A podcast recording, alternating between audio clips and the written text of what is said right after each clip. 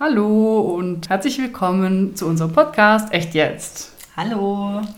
Wir wollten euch informieren, dass in den ersten zwei Folgen wir leider noch gar kein Equipment hatten und deswegen die Tonqualität nicht ganz so super, naja, ausgeprägt ist. Aber jetzt sind wir ausgestattet und voll dabei und wir hoffen, dass es euch gefällt. Genau, dann viel Spaß und wir sind gespannt, wie ihr die erste Folge findet. Tschüss. Bis dann. Echt jetzt? Bei mir geht es heute um das Oberthema Nebel und beziehungsweise um Smog und Luftverschmutzung. Ich bin mal gespannt, ob du rausfindest, welche welche ist und welche stimmt und welche falsch ist. Meine erste Geschichte trägt sich in Deutschland im Ruhrgebiet zu oder im Ruhrpott, wie die Region ja auch genannt wird. Nicht zuletzt wegen der dort seit dem 18. Jahrhundert ansässigen Industrie. Mhm. Insbesondere der Abbau von Steinkohle trug lange Zeit zum Erfolg des Wirtschaftsstandorts Deutschlands bei. Und so staunt es halt eigentlich auch nicht, dass Smog in einigen dieser Gegenden immer wieder ein Thema war, vor allem zu Hochzeiten vom Kohleabbau. Im April 1973 allerdings, da kam es zu einer noch nie dagewesenen Situation, die auch einige Menschenleben gekostet hat sogar. Und zwar war es da grundsätzlich für die Leute fast normal, dass sie am Morgen zu ihrem Auto gegangen sind und dort regelmäßig so einen Dreckfilm wegmachen mussten, der sich halt immer aufgrund der Abgase äh, immer wieder gebildet hat. Das war halt so. Und äh, trotzdem war etwas anderes an dem Tag im April. Immer mehr Leute hatten plötzlich Mühe mit dem Atmen und fuhren ins Krankenhaus, weil sie eben nicht mehr atmen konnten, weil sie ganz komisch Luft bekamen. Mhm. Und die Messstationen zeigten eine erhöhte Schwefeldioxidkonzentration in der Luft an. Der Grund war das Wetter. Es begünstigte eine Situation, die schnell lebensbedrohlich wurde, denn es wehte kein Wind, der die dreckige Luft wie sonst auch verwehen konnte. So hat sich über Tage das Schwefeldioxid mehr und mehr in der Luft angereichert. Aus dem Grund rief dann der Smogwarndienstausschuss aus Düsseldorf, der regelmäßige Messungen durchführte zu der Zeit, zuerst die Smogwarnstufe 1 und kurze Zeit danach Warnstufe 2 aus. Die Warnstufe 1 hätte man sich allerdings fast schon sparen können. Da gab es nämlich keine wirklichen Konsequenzen, sondern nur Empfehlungen, wie dass man zum Beispiel halt möglichst nicht Auto fahren sollte. Ab Stufe 2 allerdings wurde dann die Benutzung vom privaten Pkw verboten und auch die Flughafen mussten einige Flüge streichen und so weiter und verschieben. Gleichzeitig gab es aber natürlich auch Firmen, die alles Mögliche versuchten, damit die Produktion nicht stillgelegt werden musste. Ja, typisch.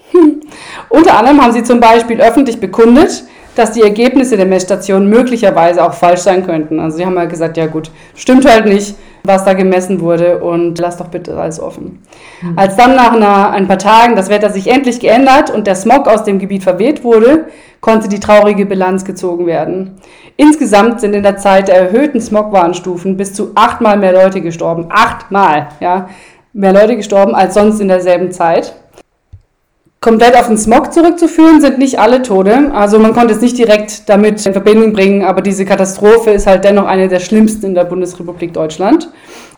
Was, wie man leider halt auch weiß, genau gar nichts daran geändert hat, wie die Firmen gehandelt haben. Am nächsten Tag ging wieder alles ganz genauso weiter wie vor dem dramatischen Tag von dem Smog. Mhm. Genau, das war meine erste Story.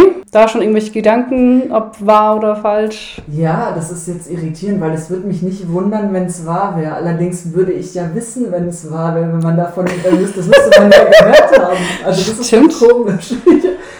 Hm. Also ich habe jetzt kein, keine so Alarmmeldung oder so im Kopf, aber das, was du erzählst oder was die Story aussagt, ähm, würde mich jetzt nicht wundern, wenn es wahr wäre. Also ich meine, 1973 war das ja auch. Du hättest es ja auch gar nicht mitbekommen wahrscheinlich. Ich weiß nicht, man denkt trotzdem, man hätte das doch irgendwie durch Eltern oder so, oh, da war mal ein Tag, da war so mega Smog oder so, dass irgendjemand was dazu sagt oder so.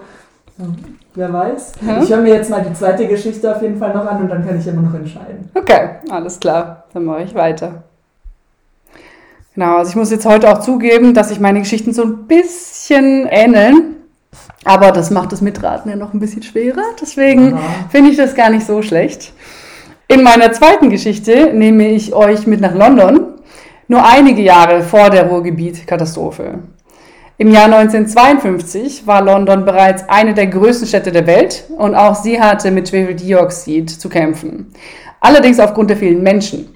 Welche mit Kohle ihre Heizung betrieben. Daher war es für London auch gar nicht so was Besonderes, dass Smog herrschte grundsätzlich und dass man im Winter zum Teil wie durch Nebel äh, nur sehen konnte in der Stadt.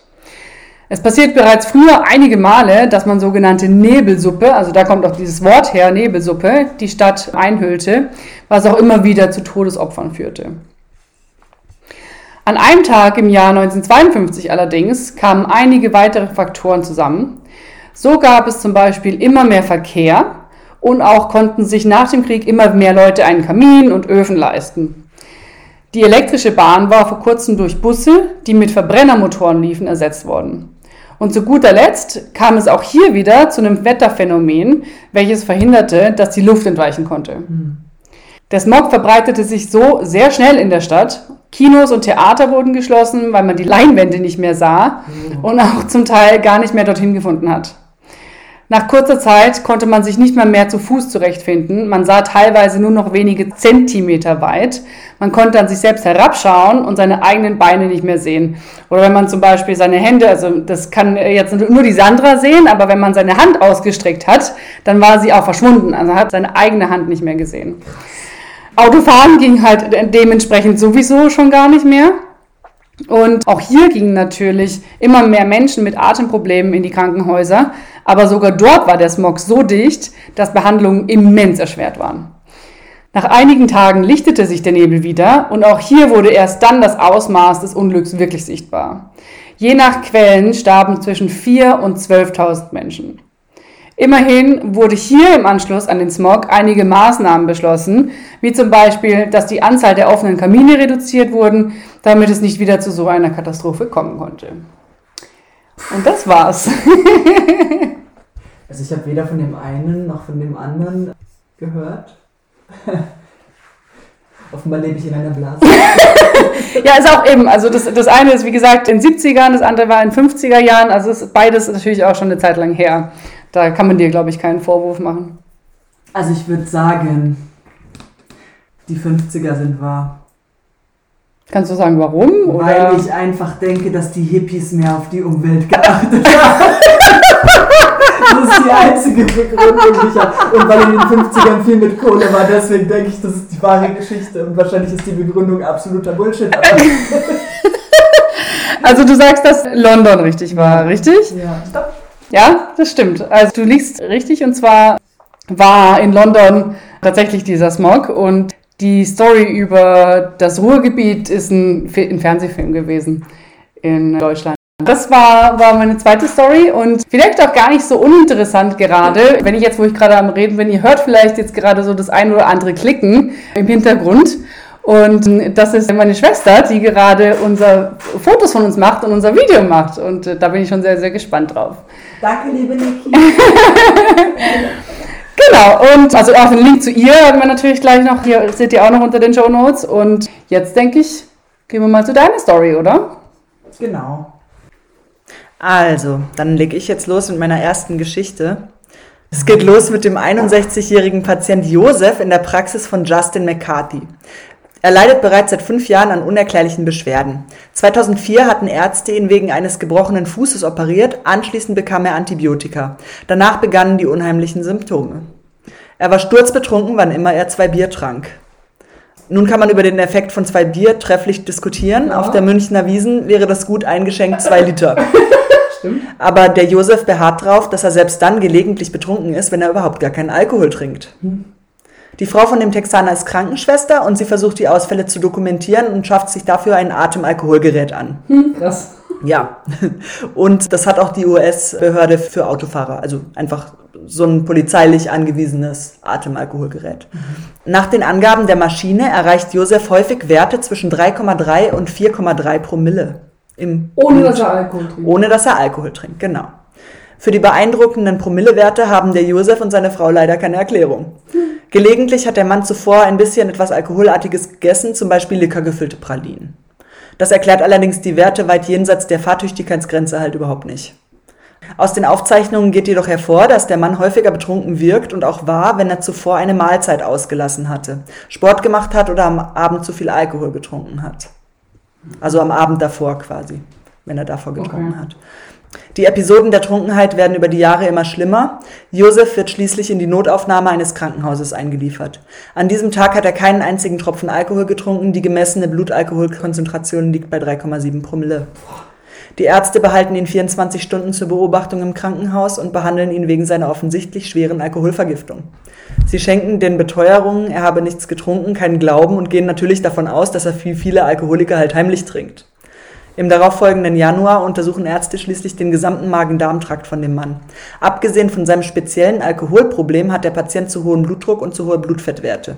An Beschwerden mit Magen oder Darm kann er sich nicht erinnern. Dennoch vermuten die Ärzte, dass der Darm was mit dem Alkoholproblem zu tun haben mhm. könnte, falls Josef nicht doch heimlich trinkt. Ah, ähm, okay, das heißt, also sie halt überwachen den gar nicht oder so. Doch, doch, sie überwachen ihn und sagen dann halt quasi, entweder stimmt was mit dem Darm nicht oder er trinkt halt doch heimlich. Okay. So, das. Hm. Tatsächlich fördern sie dabei interessante Proben zutage. Der Fund von Saccharomyces cerevisiae im Stuhl des Patienten. Den haben wir, den haben wir, haben sie dort gefunden und das ist eine Hefe. Mhm. Und der lateinische Name deutet darauf wohl schon hin, wenn man Latein kann. und es wird zum Backen als auch zum Gärprozess von Bier verwendet. Also wenn man Bier braut, dann wird diese Hefe quasi da dazugegeben. Aber kann der Pilz im Darm von Josef an seinem Alkoholproblem schuld sein? Er wird hierfür 24 Stunden im Krankenhaus überwacht. Bei der Aufnahme überprüfen die Ärzte seine Habseligkeiten auf Alkohol. Während seines Aufenthalts darf er keine Besucher empfangen. Er bekommt den ganzen Tag über Traubenzucker und zuckerreiche Lebensmittel, denn Zucker wäre genau das, was die Hefe bräuchte, um halt Alkohol produzieren zu können. Mhm. Zu Beginn des Experiments und alle zwei Stunden ermitteln die Ärzte die Blutalkoholkonzentration, alle vier Stunden auch den Blutzuckerspiegel. Am Nachmittag steigt der Blutalkoholgehalt auf 120 Milligramm Alkohol pro Deziliter. Das Atemanalysegerät zeigt 1,2 Promille an. Jetzt ist das Behandlungsteam sicher. In seinem Körper soll sich im Übermaß ausbreitende Hefe, Zucker aus der Nahrung zu Ethanol fermentieren. Josefs Körper ist quasi eine eigene Brauerei. Das wäre meine erste Geschichte. Krass, okay. Was hm. denkst du? Hm. Also, ich kann mir irgendwie nicht vorstellen. Das ist ja quasi ein medizinisches Problem, ein sehr ausgefallenes medizinisches Problem, das aber dann irgendwann mal ja herausgefunden wird und dann, naja, dann ist das Problem ja klar und dann wäre der Film fertig. Aber ich, glaub, ich, ich glaube, dass das wahr ist. Ich glaube, dass ja, aber ja, ich höre mir jetzt erstmal die andere Story an. Mal gucken. Ja, dann Wenn du dann jetzt endlich deine radioaktiven Riesenameisen hervorholst, dann weiß ich. so einfach mache ich es dir nicht. okay, lass hören. Okay, also meine zweite Geschichte, da geht es um ein Quartett, das sich in London zusammenfindet, um einen Juwelenraub durchzuführen und damit millionenschwere Beute zu machen. Der selbstgefällige Chefganove George und der ihm treu ergebene stotternde Tierschutzaktivist Ken, beide Engländer sowie zwei US-Amerikaner, die attraktive Lotta und ihr Liebhaber Otto, der angeblich ihr Bruder ist und ein Nietzsche-Kenner. Und er ist aber in Wahrheit ein Waffen- und Kampfsportnah. So, auf den reibungslos gelingenden Überfall folgt das Ringen um die Beute. Die durchtriebene Lotta, die mit ihren Reizen und den jeder auf seine Weise beschränkten Männern spielt, scheint die Fäden in der Hand zu halten. Nachdem sie George per anonymem Anruf der Polizei ausgeliefert hat, schickt sie sich an, auch Otto kalt zu stellen, sobald er den Tresor geknackt hat, in dem die geraubten Diamanten deponiert waren. Der jedoch ist leer, George hat das Diebesgut an einen anderen Ort verbracht. Lotta besucht ihn, Mitgefühl heuchelnd, in der U-Haft, doch er traut ihr nicht und noch weniger ihrem Begleiter Otto. Er schaltet seinen Gehilfen Ken ein, der den Safe-Schlüssel in einer kleinen Schatulle in seinem Aquarium versenkt. Lotta wiederum beobachtet ihn dabei und versteckt den Schlüssel im Anhänger ihrer Halskette. Wo der dazugehörige Safe sich befindet, weiß sie freilich ebenso wenig wie Ken. Um dies in Erfahrung zu bringen, setzt sie, getarnt als Jurastudentin, nun ihre Verführungskünste gegenüber Georges Verteidiger Archie ein. Der nach Lob und Liebe hungernde Mann einer völlig ignoranten Gattin verfällt ihrem Charme im Nu. Es folgt eine Reihe von Verwicklungen. Bei einem Besuch in seinem Haus verliert Lotta ihren Anhänger. Archies unerwartet auftauchende Frau hält ihn für ein Geschenk für sich. Otto, der eifersüchtig über jeden Schritt Lottas wacht, demütigt Archie, worauf sie von ihrem Kompagnon verlangt, sich umgehend zu entschuldigen. Hm. Zurück in Archies Haus entdeckt Otto einen Einbrecher und schlägt ihn nieder, muss aber entsetzt feststellen, dass es kein anderer als Archie selbst ist, der den Einbruch fingiert hatte, um den Anhänger, den seine Frau nicht wieder herausgeben wollte, für Lotta zurückzuerobern. Währenddessen hat George erneut Kens Dienste in Anspruch genommen, um sich der derzeitigen Belastungszeugin, die ihn in der Nähe des Tatorts gesehen hatte, zu entledigen. In Erwartung eines Freispruchs beauftragt er Ken mit dem Kauf von Flugtickets und vertraut ihm an, wo der Safe sich befindet. Die Verhandlung endet in einem Tumult, nachdem Archie sich versehentlich als Lottas Liebhaber geoutet hat, als die Kronzeugin der Verteidigung George ein zweites Mal ans Messer geliefert hat. Der Showdown beginnt in Georges Apartment. Otto hat Ken an einen Stuhl gefesselt und verspeist dessen Aquariumfische, einen nach dem anderen. Am Ende sogar Kens Liebling Lotta um ihn aus dem Standort des Safes herauszupressen. Also ja, er versucht halt so ihm den Standort des Safes zu entlocken. Okay. Dass es das Hotel in der Nähe vom Heathrow ist, erfährt er kurz darauf auch Archie, der beschlossen hat, sich mit Lotta und der Beute nach Südamerika abzusetzen. Hm. Er befreit Ken, muss jedoch für die Weiterfahrt nach Heathrow mit dessen Motorroller vorlieb nehmen, da Otto Archies Auto samt Lotta gekapert hat. Auf dem Flughafen überfällt Lotta ihren Bruder, schlägt ihn bewusstlos und entkommt mit den Diamanten. Wieder bei Sinnen stößt Otto auf Archie, überlistet ihn und ist im Begriff, ihn zu erschießen, will ihn aber zuvor partout noch einmal demütigen, indem er ihn auf dem Rollfeld in ein Fass voller Altöl steigen lässt und verspottet. Archie eilt zur Maschine nach Rio und gesellt sich zu Lotta. Durchs Fenster sieht man den wundersamerweise wieder auferstandenen, grimmig dreinschauenden Otto, der schließlich besiegt vom Fahrtwind den Flieger und das Paar ziehen lassen muss, das in der neuen Heimat eine große Familie mit 17 Kindern gründet. Das ist meine zweite Geschichte. Okay. Mit einem sehr schönen Happy End, wie ich dazu ja, sagen möchte. Ja, also Hollywood Ralph und ich habe auch das Gefühl, dass das eher der Film ist.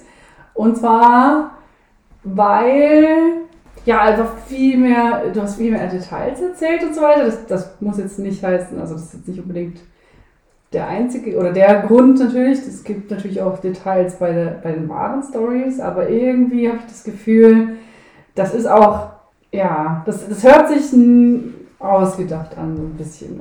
Weiß nicht. Also du denkst, dass die zweite Geschichte der Film ist quasi und die erste Geschichte ist wahr. Genau, also ich glaube, ja, liege ich schon wieder falsch? Nein, nein, du liegst richtig. Okay. liegst richtig. Ich gerade so wie du schaust. Das ja. kann ja nicht sein. Wenn man, wenn man die zweite Story vorliest, merkt man auch, okay, sie ist schon ein bisschen arg, arg übertrieben. Wobei ähm, die eigene Brauerei im Bauch ja. schon auch eigentlich. Äh, Wo lebt der? In den USA. Der arme Mensch, ey, Wahnsinn, okay. Genau. Und der Film ist Ein Fisch namens Wanda von 1988. Der ist eigentlich sogar sehr bekannt. Ich habe die Wanda nur Lotta genannt. Ah, ich habe den, ich weiß nicht, ob ich den schon mal gesehen habe. Ich habe von dem Film habe ich auf jeden Fall schon mal gehört. Ob, ich ihn gesehen habe? Wahrscheinlich nicht. Nee, aber Sonst hätte ich das mitbekommen. Also ich habe ihn tatsächlich auch nicht gesehen, aber er ist sehr bekannt und man sollte ihn wahrscheinlich anschauen. Aber das ist jetzt eher dann so wahrscheinlich eine Filmempfehlung. Ja. Also ich schaue ihn mir auf jeden Fall an. Okay, ja gut, dann mache ich das auch und ich glaube, dann wird es jetzt für einige Zuhörer wahrscheinlich ja auch einfach sein, das rauszufinden, weil wir den halt je nachdem kennen. Aber ich bin gespannt. Cool, da war es das für heute, oder? Ja, genau. Und dann sehen wir uns in zwei Wochen wieder. Genau, alles klar. Bis dann. Tschüss. Tschüss. Echt jetzt?